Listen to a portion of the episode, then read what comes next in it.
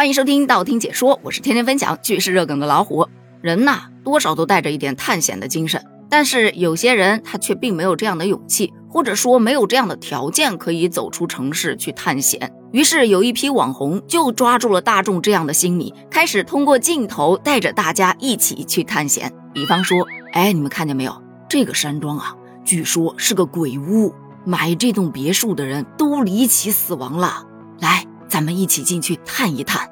就这样的小视频，现在在某音啊、某红书上啊，还真不少。有一位杨女士却被这个视频给困扰住了。那是在六月初，她有一朋友就问她：“哎，你是不是带人到你家去拍视频了？”这一问可把她给问住了。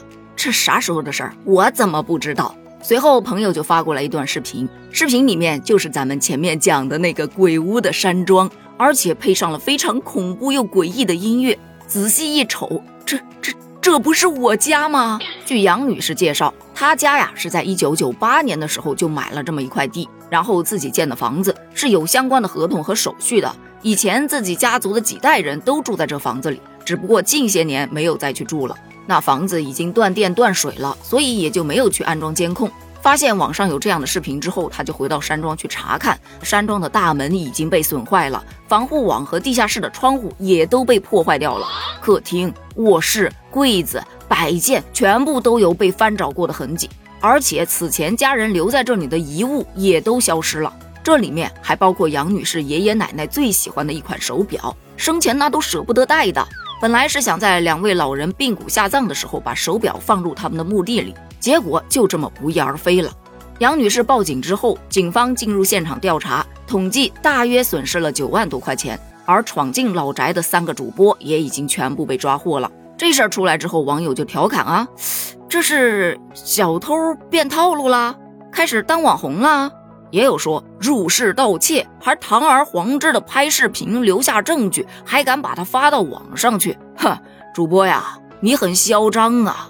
个人就真的觉得有点离谱了，不仅私闯民宅，还破坏偷盗人家的财物，还要造谣人家的房子是鬼屋，编剧都写不出这么离谱的剧情吧？没关系，主播写得出来。其实这个，真不是个例，此前就有新闻曝光过，有一对夫妻主播，他们二人为了吸引粉丝的眼球，满足粉丝的猎奇心理，经常在三更半夜进入到一些废弃的学校啊、医院啊。工厂啊等地去进行所谓的灵异直播，就让你心慌慌、胆颤颤，还忍不住的往下看。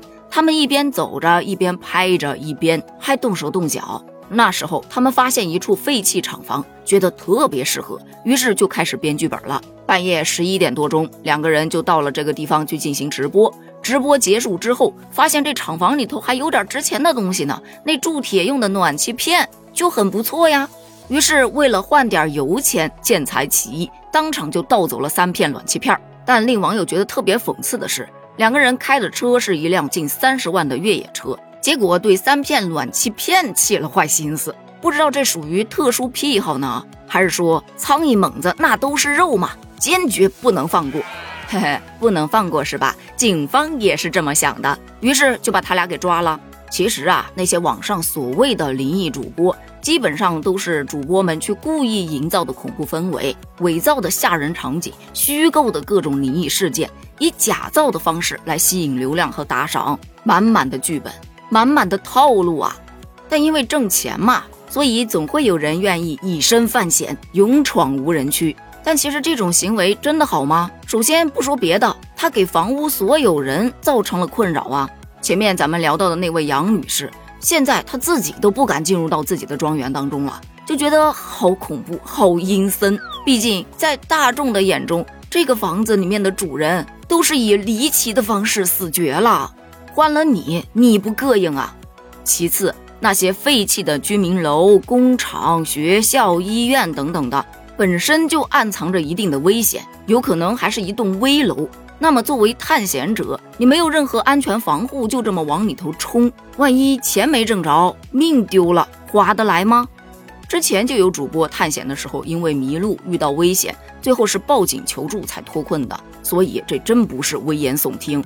还有不明真相的网友们给这些猎奇主播们大量的打赏，造成他们的金钱欲念砰砰往上涨。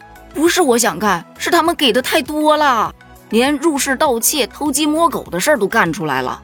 而且看着他们这么挣钱，也会有一批人想要去模仿，这不就成了一个恶性循环吗？所以平台还是应该要管控一下的。另外，网络真不是法外之地，不要为了追那种猎奇的思想去放弃底线、放弃道德，剑走偏锋，终究不是正道啊！对此，你又有什么样的看法呢？欢迎在评论区留下你的观点哦，咱们评论区见，拜拜。